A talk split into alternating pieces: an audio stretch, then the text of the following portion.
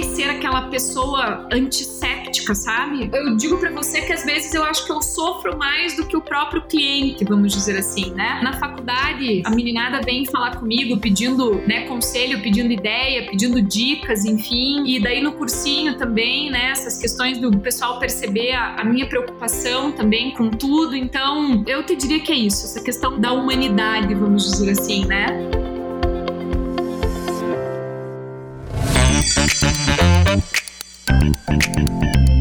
Doc Club. Os maiores nomes e os melhores temas do mundo jurídico estão aqui.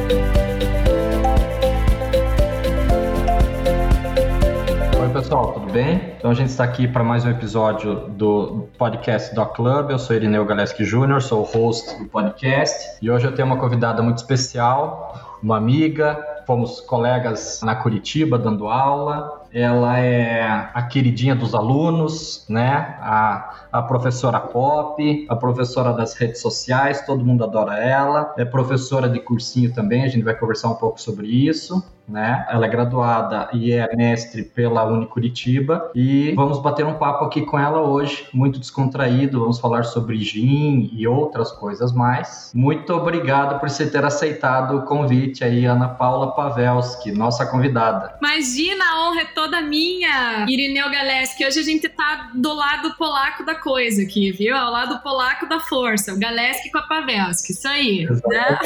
A polacada atuando. É, isso aí você esqueceu de dizer, Irineu, que a gente já atuou em parceria também com clientes aí, né? Teu super escritório da área de direito civil aí, enfim, contratos e tudo, né? Então a gente já atuou em parceria, uma grande honra para mim a atuação e estar aqui hoje, né, com vocês. Obrigada pelo convite.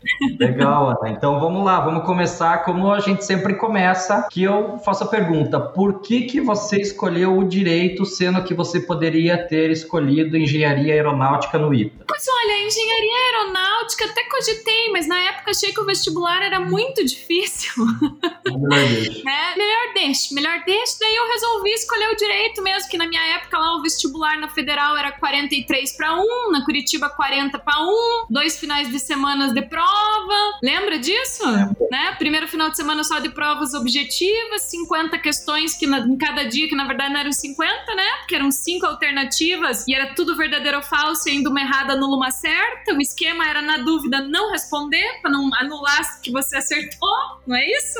Exatamente. Bom, sempre que não vou. É, e depois, se fosse aprovado nessa, ainda tinha aquela fase discursiva, não era isso? Que daí tinha, além da redação de gramática, ainda tinha uma redação de literatura. Jesus amado Senhor, não era isso? É. Mas então, eu vou te falar bem a verdade. Sabe que a minha primeira, primeira, primeira opção de vida, assim, desde criança, de profissão, não era direito. Você vai rir agora, né? Mas enfim, era fazer arqueologia, acredita? Que eu sempre fui de criancinha apaixonada por história e via depois aqueles filmes tipo Indiana Jones tal, e achava o máximo aquela coisa de múmia, de escavação, de pirâmide, de antigas civilizações. Eu tô falando sério, Irineu, tô falando sério. Só que daí, naquela época, tinha um problema que curso de arqueologia não tinha aqui em Curitiba, né? Só tinha fora. São Paulo e por aí fora. E eu não, não tinha, sinceramente, não tinha condições financeiras de, né? Minha família também não tinha de bancar, enfim. E daí, ainda criança, eu tinha essa noção de que era fora, né? Até quando eu era criança não era uma questão financeira, era mais essa questão de ser fora. E por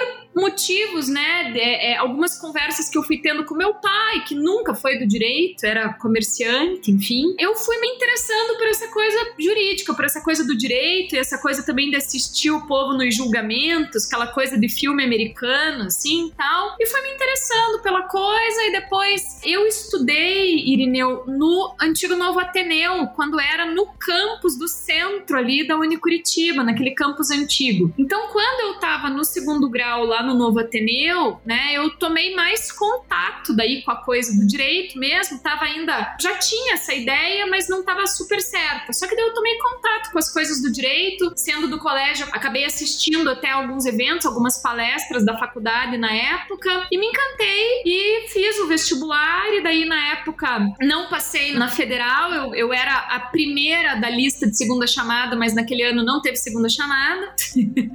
passei na PUC, passei na Unicuritiba e aí acabei optando pela Unicuritiba, na época era a faculdade, a saudosa Faculdade de Direito de Curitiba, né? E fiz, enfim, fiz direito, não tenho tradição nenhuma na minha família, não tem ninguém advogado, ninguém juiz, ninguém da carreira jurídica, né? Eu fui aí a, a primeira mesmo. Hoje em dia já tem outras pessoas, inclusive é um grande orgulho para mim que a minha sobrinha é formada em direito, advoga, foi minha aluna depois na graduação, né? Inclusive na, na colação de grau dela na formatura eu pude entregar o certificado lá de colação de grau para ela, foi uma emoção muito grande para mim. Mas direito surgiu daí. E eu desde o primeiro semestre de faculdade eu tive certeza do que eu estava fazendo e que era o curso para mim. Eu só não, sabia qual área ainda. Depois eu ia atuar né? Mas claro que a primeira paixão, como de todo mundo, foi direito penal. Depois eu acordei para a vida, né? A Marion, minha amicíssima, que já falou com você aqui, né?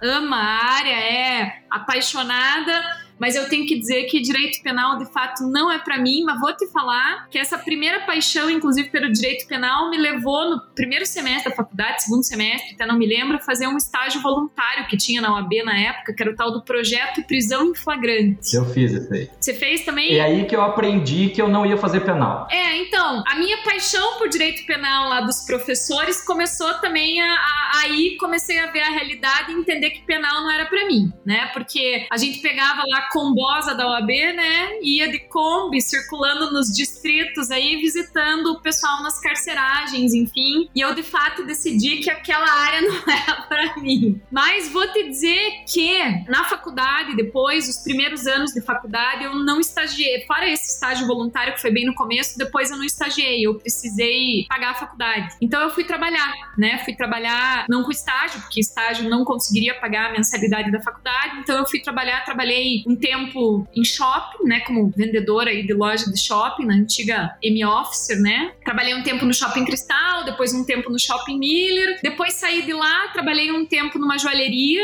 né, que daí acabei me apaixonando em estudar coisas de relógios, de canetas, enfim, e, e entender aí de joias também, enfim. E depois, foi na metade do quarto ano de faculdade, eu fui convidada para fazer estágio no escritório de um casal, que era um casal de professores que davam, na época, davam aula na Unicuritiba, que com certeza você teve aula com algum deles, que era a Magda e o Carlyle, né? Então fui fazer estágio no escritório deles, porém eu fui contratada para fazer estágio com o cara que é assim, uma pessoa que eu admiro demais até hoje, é meu amigão, e ele e a esposa dele são duas pessoas especialíssimas para mim, que é o Dirceu Anderson Júnior, e que na época ele fazia o trabalhista no escritório. Então eu era estagiária do trabalhista. E daí foi aí que surgiu, inclusive, a minha paixão e a minha predileção daí pelo direito do trabalho, né? E eu realmente, na faculdade, até, né, fiquei meio indecisa mesmo com outra área depois de me decepcionar lá com o direito direito penal. E daí realmente eu me apaixonei por direito do trabalho e, e assim foi. Então foi meu estágio de verdade, de verdade, de verdade foi na área e aí eu continuei. Porque o Dirceu era um cara também que, que foi fantástico comigo, porque ele me permitiu aprender de verdade né, a prática trabalhista. Eu peticionava tudo né, lá no escritório. Eu só não fazia audiência porque não tinha OAB, Irineu. Mas de resto eu acompanhava, inclusive, ele nas audiências. Ele nem me apresentava para os clientes como estagiária dele, até ele me apresentava, ah, essa aqui é minha assistente. Alguns sabiam que eu era estagiária e tudo, mas ele permitia que eu estivesse junto nas reuniões, que eu fizesse entrevista com os clientes para as audiências e tudo. Então, ele realmente é um cara que me mostrou o que, que era a justiça do trabalho de verdade e como era atuar na área trabalhista, sabe? Até hoje a gente tem contato, sou extremamente grata a ele, enfim. Depois que eu me formei, logo depois que eu me formei, eu saí de lá, fui para um outro escritório na área trabalhista também, né? Aprendi daí a vida de advogado mesmo. Depois de algum tempo, enfim, aí já entrei de sócia no escritório e hoje estou atualmente aqui de sócia de um ex-colega de mestrado meu, já era muito meu amigo, enfim, e, e continua uma pessoa, né, que eu admiro demais também, uma pessoa zen, assim, assim, total, que é o Fábio Minardi. E o meu outro sócio, né, é, é uma pessoa que eu também admiro demais, tem um grande, grande, grande apreço além da sociedade, que é o André Gonçalves de Pereira. E aqui no escritório a gente vive uma grande família, assim, um, um clima de trabalho maravilhoso, difícil, né? A gente tem os perrengues aí do dia a dia de advogado, mas eu te digo que na advocacia, atualmente, vamos dizer assim, não sei fazer outra coisa que não seja direito do trabalho. Cada dia um flash. Muito legal. André ele tem uma qualidade que é muito maior do que o fato de ele ser advogado trabalhista, que é o fato. Ah, já sei o que você vai dizer e já vou te dizer que eu não concordo, tá? Eu tenho o prazer de dividir as fileiras do Conselho Deliberativo do Coritiba Futebol Clube com ele. E eu fico muito orgulhoso. Ele é um baita do conselheiro. Imagina, se ele for advogado trabalhista tão bom quanto ele é conselheiro e tenha tão bom gosto quanto para a escolha do time, ele é um cara que no trabalhista ele deve arrebentar. Você concorda comigo, Ana, nesse ponto? Ou você prefere mudar de assunto? Não, eu vou te dizer o seguinte, tá? Cara, ele é coxa branca, mas ele tá tomando um chá, um café e numa caneca vermelha, que é a cor do meu time, tá? É verdade, então eu é tive que te denunciar agora, entendeu? É verdade, é verdade. É bom ele nem virar muito a caneca pra mim aqui, porque é capaz de ter um símbolo do Atlético ali, ele vai passar uma vergonha agora. Ficou até vermelho, é, pessoal. Ficou até Uma paixão enrustida. É. O que eu posso concordar com você é que o André é um excepcional conselheiro conselheiro. Agora, bom gosto de time, daí já não podemos concordar, entendeu?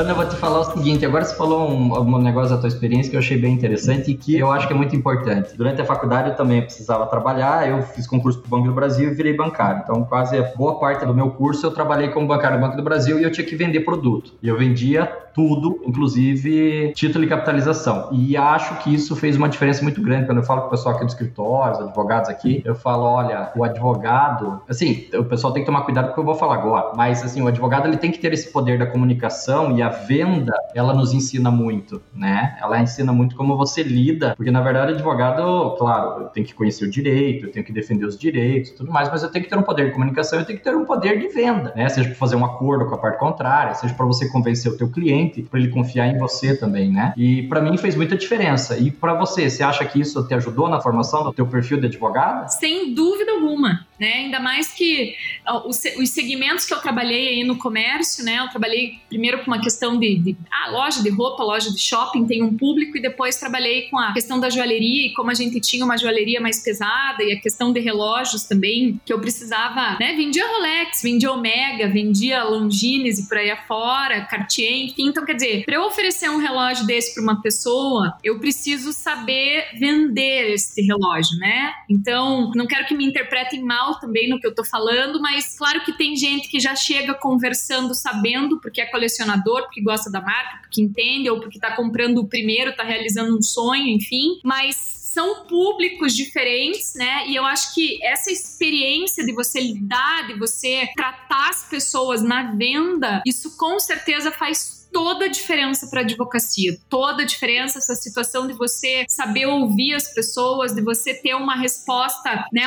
uma comunicação mais firme, uma comunicação que você consiga inclusive entender, né, não só o drama da pessoa, mas a questão técnica que ela precisa de resposta, isso com toda certeza faz muita diferença. Concordo em gênero, número, grau e tudo aí com você. Isso que você falou agora, você falou muito bem, né? É a firmeza que você fala, porque às vezes a pessoa, né, quando ela te procura, ela precisa, que nem quando você vai no médico, você não entende o quilo, você precisa que o médico te passe uma certa segurança. E o advogado, ele tem que passar. Então, como provavelmente muita gente está ouvindo, pelo menos o nosso podcast, o podcast aqui é voltado para o pessoal que está no início de carreira, até os nossos alunos, eventualmente. Uhum. Isso é muito importante, né? Você ter essa segurança. Você tem que passar segurança para o cliente, entendeu? Isso. Você tem que tentar buscar aquela segurança para dar uma paz para a pessoa, para ela poder confiar em você e deixar você fazer o seu trabalho. Então, acho que você falou bem isso, é você ser firme quando você fala, né? O olho no olho, fala assim, ó, confia é esse o caminho que a gente tem que adotar. Muito legal. E sabe, Quirineu, eu acho assim também que ter segurança e demonstrar segurança é diferente de ser arrogante, né? Porque eu não posso também me achar para o cliente o dono da verdade, né? Eu tenho que ter uma sensibilidade de entender o problema dele. Hoje mesmo fiz uma audiência, né, com uma, uma empresa, até uma empresa de uma ex-aluna nossa lá da faculdade, enfim, ela fez direito, enfim, mas não tá advogando, não tá seguindo na área, acabou tendo uma reclamatória trabalhista, contratou aqui. E daí o que eu tava conversando com ela, né? Eu falei: olha, a pessoa Ana Paula entende o que você tá falando. Pessoalmente, eu entendo a tua indignação com essa reclamatória trabalhista, mas tecnicamente eu preciso te dizer que nós temos esse ponto forte, esse ponto fraco. Quando a gente tem uma reclamatória trabalhista na mão, a gente tem números para lidar, né? Então eu não posso deixar a emoção me contagiar. Vontade, indignação, não é correto, não é eu entendo, o fio do bigode não foi respeitado, mas agora não é a hora de discutir isso, né? Então, a gente tem que ter essa sensibilidade também de saber que a gente está lidando com bens muito preciosos da pessoa, que é a liberdade, é a família, é um patrimônio. E às vezes para nós é um, mais um dos processos do escritório, né? Mas para a pessoa é a causa da vida dela. Às vezes por, não é nem por uma questão de dinheiro, é por uma questão, né, de uma situação que para ela é uma questão de honra, enfim. Então, a gente tem que ter uma sensibilidade nesse sentido, né? E, e, aquela velha história também. A gente não é obrigado a saber tudo, ninguém nasceu sabendo tudo, mas ao mesmo tempo que eu não posso ficar, né, vamos dizer assim, gaguejando na frente do cliente, dá, eu, eu não sei, eu não sei, eu não sei. A gente tem que aprender a ter jogo de cintura também, para em determinados momentos que talvez você não saiba exatamente a resposta, você consiga dizer para a pessoa, olha, e tenha a humildade de dizer, vou pesquisar, vou dar uma olhada melhor, me deixa ver como é que tá o posicionamento, né? Me deixa ver aqui como é que a coisa pode funcionar melhor, que acontece em sala de aula também, né?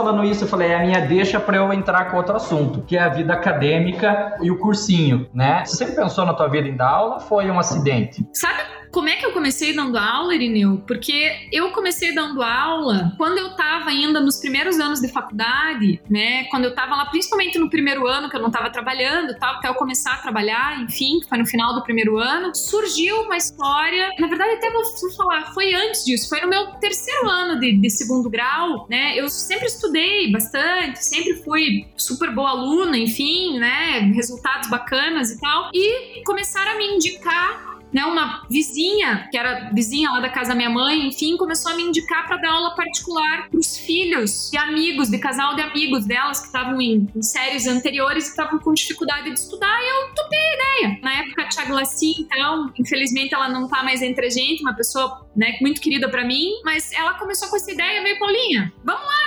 E eu comecei a dar aula particular. Ia até na casa das pessoas e tudo, e começou essa situação dando aula assim. Depois, durante a faculdade, eu continuei por algum tempo dando aula particular, também além de trabalhar no shopping, até arranjava uns horários para dar aula particular, fazia uma graninha extra. Depois eu dei aula de inglês, Irineu, numa pré-escola, tá? Por um ano mais ou menos. Me diverti um monte com as crianças do maternal, do jardim, você não tem noção. Eu nunca vou me esquecer uma vez que veio uma professora do Jardim 1 falar para mim assim, brincando comigo: Eu não quero mais que você dê aula pra minha turma. Eu falei, ué, mas por que eles? Daí ela falou assim: Não, porque eu tava ensinando as cores para eles, fui fazer uma atividade com cores. E daí pediu pra eles pegarem o amarelo. E ninguém pegava a porcaria do amarelo. E eles sabiam o que, que era amarelo, porque eles apontavam pra mim que era amarelo. Daí, de repente, eu perguntei pra um dos menininhos, né? Eu até nunca vou me esquecer, o Arthur. Perguntei pro Arthur, mas Arthur, pega o amarelo, tá aí, ó, na tua frente, na tua caixa do outro. Ai, tia, esse não é o amarelo, esse é o yellow, né? e daí eu brincava um monte com eles, enfim, a coisa surgiu aí. Depois que eu me formei, uns dois anos depois de formada já, eu tava na especialização ainda fui convidada para dar aula na especialização lá da PUC e depois engatando, engatando, e quando eu vi, eu tava, há, faz uns 12 anos e meio, mais ou menos, eu tava sendo convidada para dar aula num cursinho que teve surgindo em Curitiba, que não é o cursinho que eu dou aula hoje. Fiquei lá um ano mais ou menos e depois fui convidada para dar aula no jurídico, é onde eu dou aula aí já faz uns 10 anos mais ou menos, né? E essa coisa de dar aula em cursinho, Irineu, é uma coisa assim, ó. Faculdade eu amo de paixão também, tem um, um outro ritmo, é uma outra circunstância, mas cursinho tem um bicho que te morde, assim, que te pica e que é uma adrenalina, assim, sabe? Aquele negócio da galera que corre, sabe? Que dizem assim, eu não fico sem correr tal. Eu tenho essa adrenalina da sala de aula do preparatório. Então, cada aula é única, não adianta. Então, eu sou apaixonada. É, eu acho que o clima deve ser outro, né? Porque tem um outro interesse, né? É um outro interesse, é isso, né? Tem, tem um outro interesse. Tem um outro interesse, tem um outro ritmo. A faculdade as pessoas estão realizando, vamos dizer assim, né, um projeto, um curso, tem mais tempo, né? Ali no cursinho é aquela coisa assim da finalização da chave de ouro do sonho da pessoa, sabe? Então eu preciso agora finalizar o meu sonho ali. Então é uma energia, assim, é uma coisa é inexplicável. É inexplicável. Como os alunos contagiam, como a gente consegue também demonstrar. Eu tenho a grata satisfação de ouvir dos alunos isso, que eles percebem que não é uma questão, não envolve só dinheiro, né? Não, não é só isso, é uma questão de realmente ser apaixonada e eu sofro junto, né? Eu vibro junto e é isso.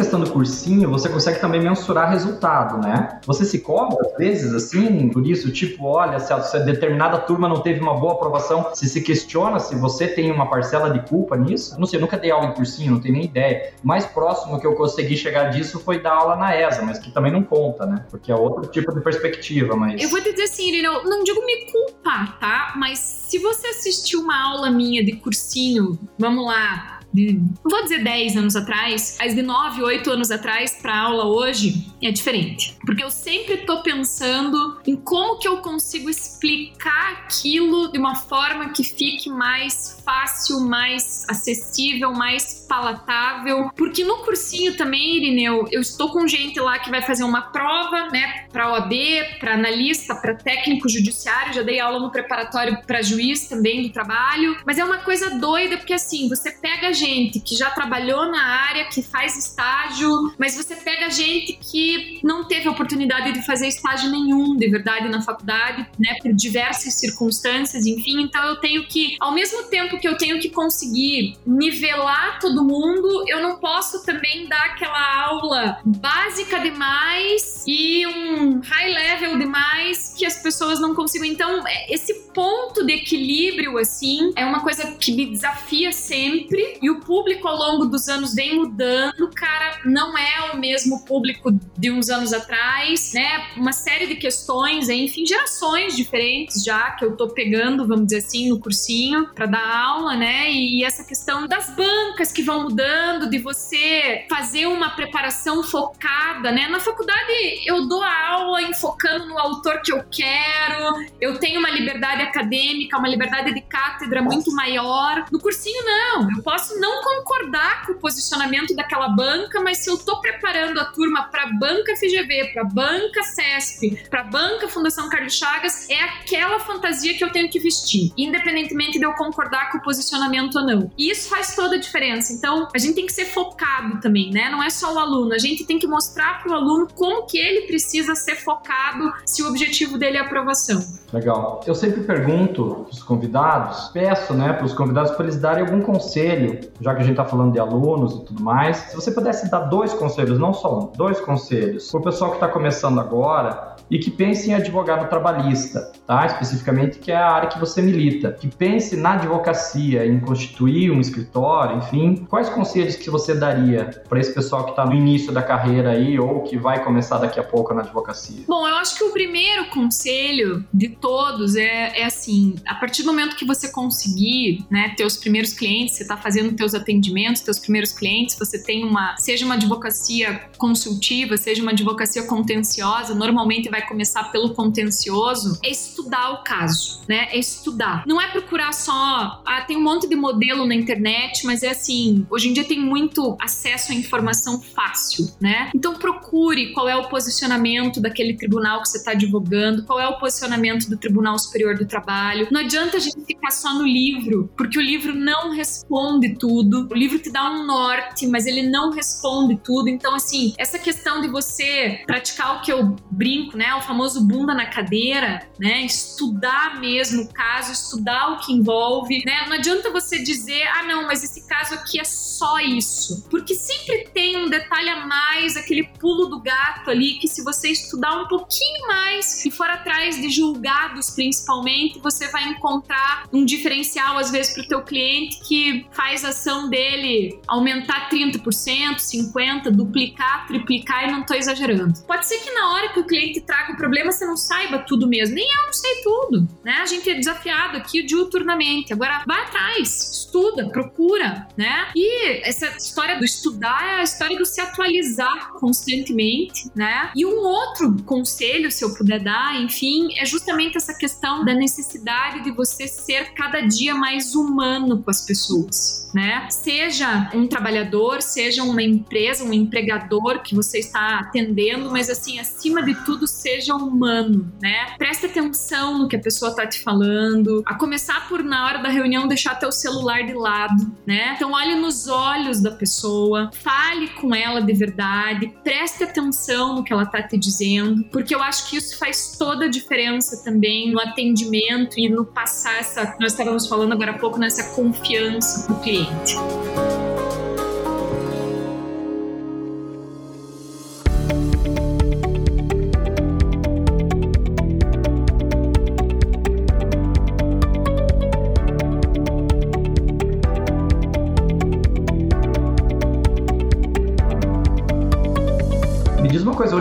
Hoje a tua advocacia é mais empregado ou empregador? Cara, ultimamente tem sido mais empregador, mas eu tenho empregado sim. Tenho empregado sim. Não é toda ação que eu pego, né? E pegar ação não necessariamente significa uma questão de valor da ação, não é isso. É uma questão de tem determinados segmentos que eu não advogo contra, enfim, até para não ficar uma coisa incompatível com o meu escritório. Mas tenho tido ainda indicações sim de causas de empregados que vêm de alunos aí, né? De alunos, de familiares de alunos, enfim. Mas tenho tido bastante, Irineu, a questão da consultoria, né? Da advocacia preventiva, de fazer análise mesmo, de sugerir mudanças, de fazer pareceres, de eu adoro isso, porque essa coisa do preventivo, de você ter que pensar antes do problema acontecer, é muito desafiador também. E é real que diminuiu o volume das ações depois da reforma, ou isso é lenda? Diminuiu o volume? Não, vou dizer assim, ó, no primeiro ano pós-reforma trabalhista caiu bastante, porque todo mundo estava com medo da questão dos honorários de sucumbência, né? Uma série de situações aí que se trouxe relacionada a isso. Agora, as coisas, eu diria assim, estão voltando,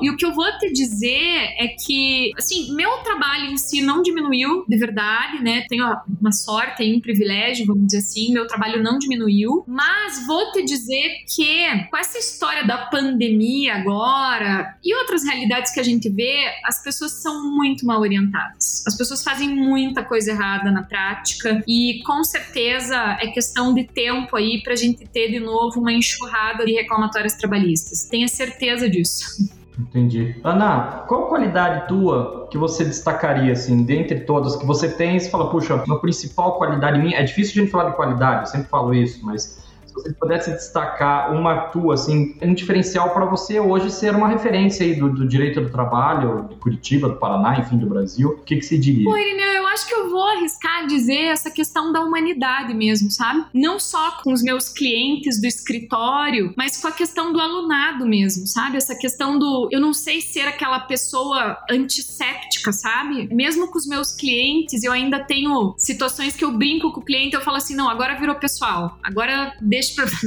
Obviamente, né? Eu falo isso, é maneira de dizer Mas eu digo para você que às vezes eu acho que eu sofro mais do que o próprio cliente, vamos dizer assim, né? E com o alunado é a mesma coisa, né? Na faculdade é muito bonito de ver também as, a meninada vem falar comigo pedindo, né, conselho, pedindo ideia, pedindo dicas, enfim, né? Vem abrindo o coração mesmo, então, e daí no cursinho também, né, essas questões do pessoal perceber a, a minha preocupação também com tudo. Então, eu te diria que é isso, essa questão da humanidade, vamos dizer assim, né? A própria empatia, né? De você se colocar no lugar da outra Isso, pessoa. isso. Muito legal.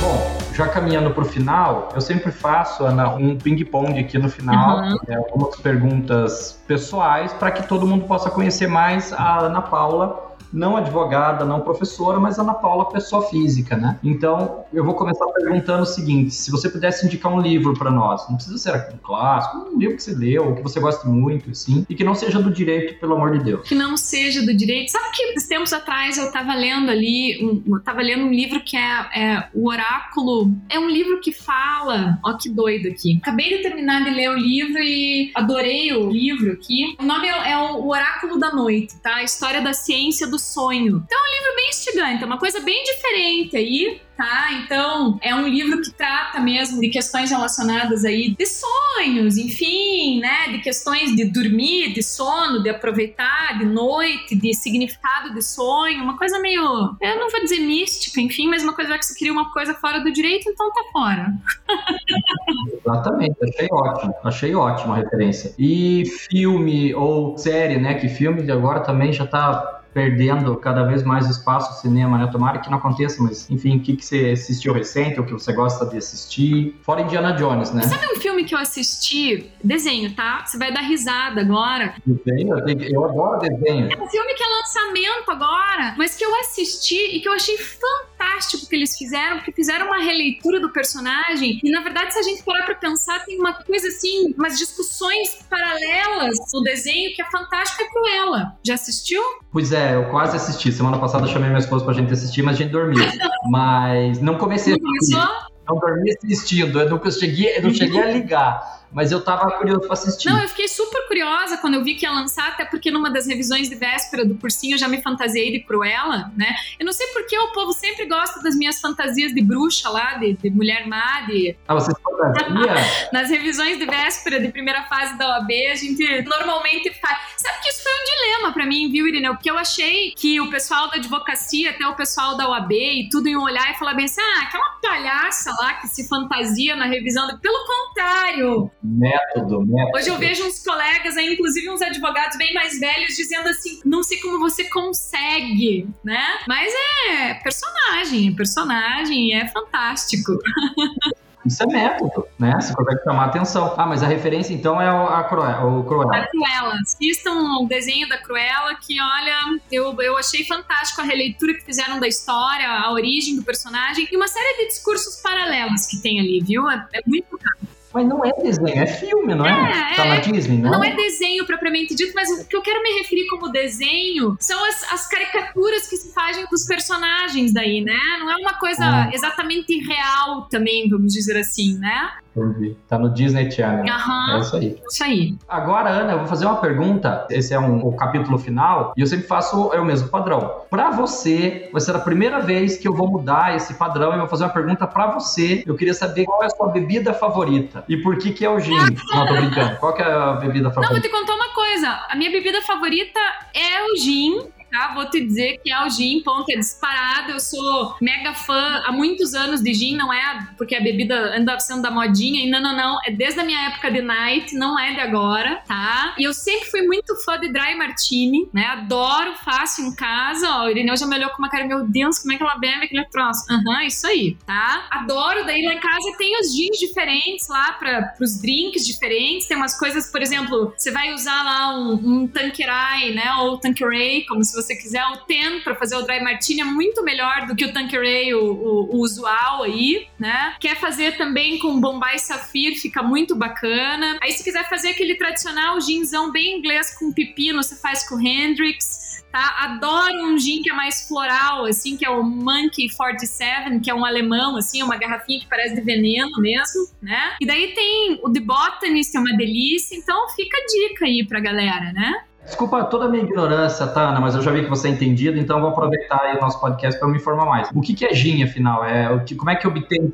saber? É uma infusão de ervas, né? E cada um dos gins, aqui brasileiro até, nacional, tem o Amazone, que é uma delícia, e tem um de pinhais aqui, viu? Que é uma delícia aí também, então tá bem famoso, enfim. E vou dizer para você que o gin, o gin ele, ele, é uma infusão de ervas, né? Então não, não é uma coisa só, por exemplo, a cachaça é cana-de-açúcar, né? Aí você tem a questão questão lá do, da grapa, que é a uva, do pisco. Não, não. É uma, né, da, da, da tequila, do agave lá. Não. É uma infusão de ervas. E daí cada gin tem o seu mix lá, vamos dizer assim. E por isso que você tem esses aromas, né? Esses blends, assim, vou dizer assim, diferentes. Vão me matar, mas é uma coisa mais ou menos fazendo um comparativo chulo, assim, com o vinho, né? As diferentes uvas que você tem vão te dar diferentes sabores. Mas eu gosto muito, gosto de vinho também, mas esse eu deixo para você, que o entendido é você. Ah, mas eu adoro também cerveja artesanal, viu? Ah, eu também gosto. Eu gosto adoro, adoro, adoro. Uma ipinha vai bem, hein? E por que que o gin ficou na moda? Você tem ideia? Cara, eu acho assim, a gente tava numa onda uns anos atrás de vodka, né? É. E eu acho que daí o gin renasceu aí na, nessa onda dos destilados, né? Aí me parece que começou uma moda de rum também, mas senti que o rumo pegou muito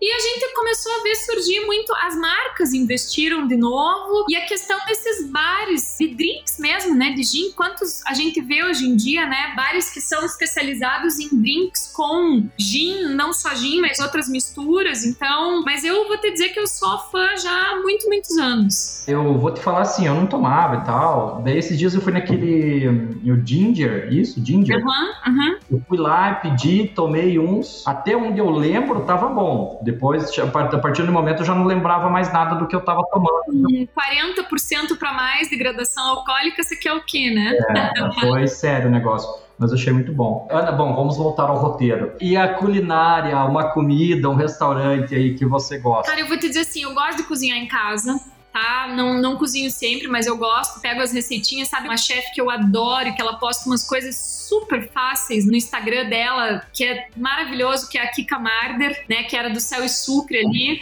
Kika Marder, tá? É uma curitibana. Siga ela no Instagram depois e ela dá receitas lá super fácil, umas coisas que são uma delícia, tá? Ela tem também, ela vende, enfim, mas veja, siga. Vamos prestigiar o pessoal local, ela é daqui de Curitiba, enfim, a loja dela ela fica aqui, ela tinha um restaurante ali perto da Praça da Espanha, o Céu e Sucre, né? Não tá mais funcionando, mas ela, continua, né, com, com essa questão de eventos, de você é, encomendar comida, tem coisas congeladas, tem coisas frescas, enfim, é super legal, tá? Restaurante, eu vou te dizer assim, sinceramente, Irineu, eu não tenho um preferido em Curitiba, tá? Você me disser assim, ah, você gosta de comer carne onde? Eu adoro comer carne da Abadida, tá? Ah, mas daí eu quero ah, um restaurante árabe.